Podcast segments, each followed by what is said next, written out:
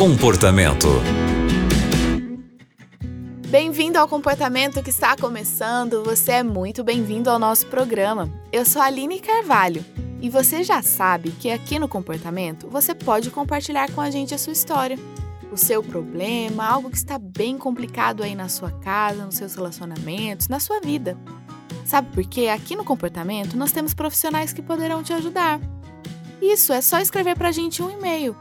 E hoje quem está com a gente é o Fernando Rochael, ele que é estrategista comportamental e mestre em psicologia.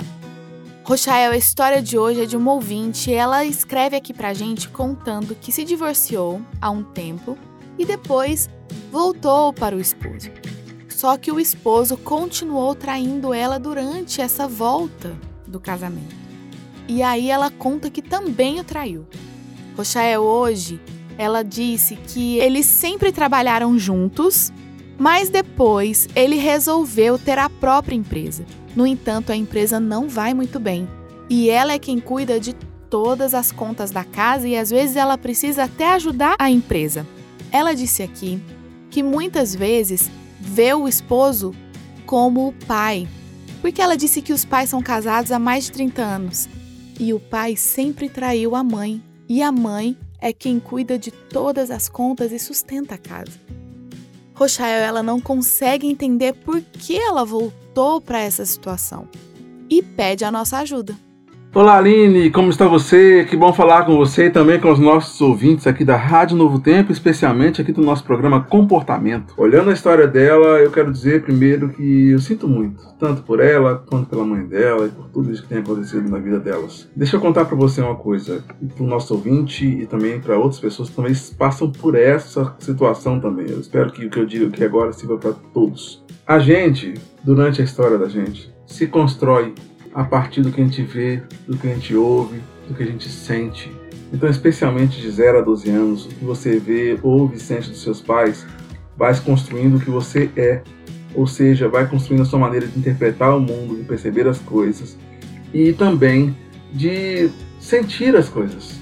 Então, você vai construindo a partir disso a sua identidade, quem você está sendo. Então, quem você está sendo determina a maneira como você interpreta o mundo e as coisas a si mesmo. E a partir daí você age. Então, o que ela viu, ouviu e sentiu da relação dela, do pai dela com a mãe dela, foi uma relação de humilhação da mãe, de aceitação, de autoestima baixa da mãe para aceitar a situação repetidamente acontecendo e, e, de uma dependência afetiva da mãe de maneira é, a não se valorizar, a não se perceber e aí, de repente, olha ela fazendo a mesma coisa que a mãe fazia, aceitando a traição do marido, e de repente fazendo a mesma coisa que o pai fazia, traindo também. Percebe isso?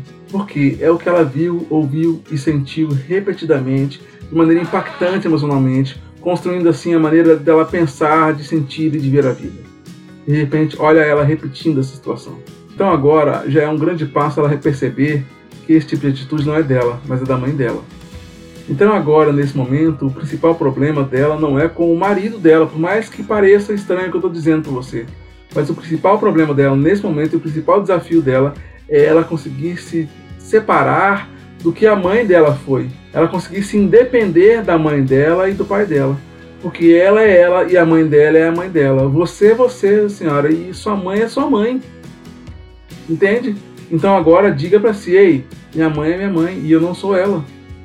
E agora você precisa realmente de ajuda para libertar-se dessa identidade, dessa construção de identidade que faz com que você pense assim o mundo, veja-se dessa forma e tenha autoestima baixa nesse nível para continuar aceitando essa situação e agredindo você mesma e a ele também, porque quando você o trai também, quando você faz isso, com, com, você permite que ele continue fazendo dessa forma com você, você está afetando a sua vida. E se tiver filhos, vai afetar os seus filhos e vai continuar seguindo essa maldição por seus filhos, por seus netos, por seus bisnetos.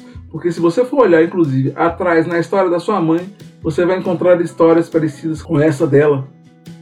Entende? Tem um vídeo que eu até indico você olhar depois, está no YouTube. É, ele chama-se Vida Maria, que conta a história da repetição da identidade. Procura depois Vida Maria.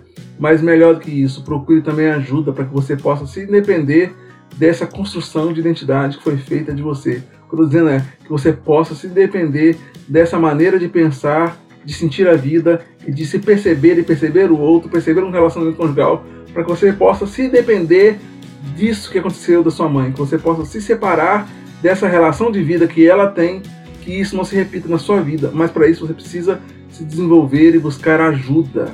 Meu nome é Fernando Rochael, eu sou estrategista comportamental, mestre em psicologia.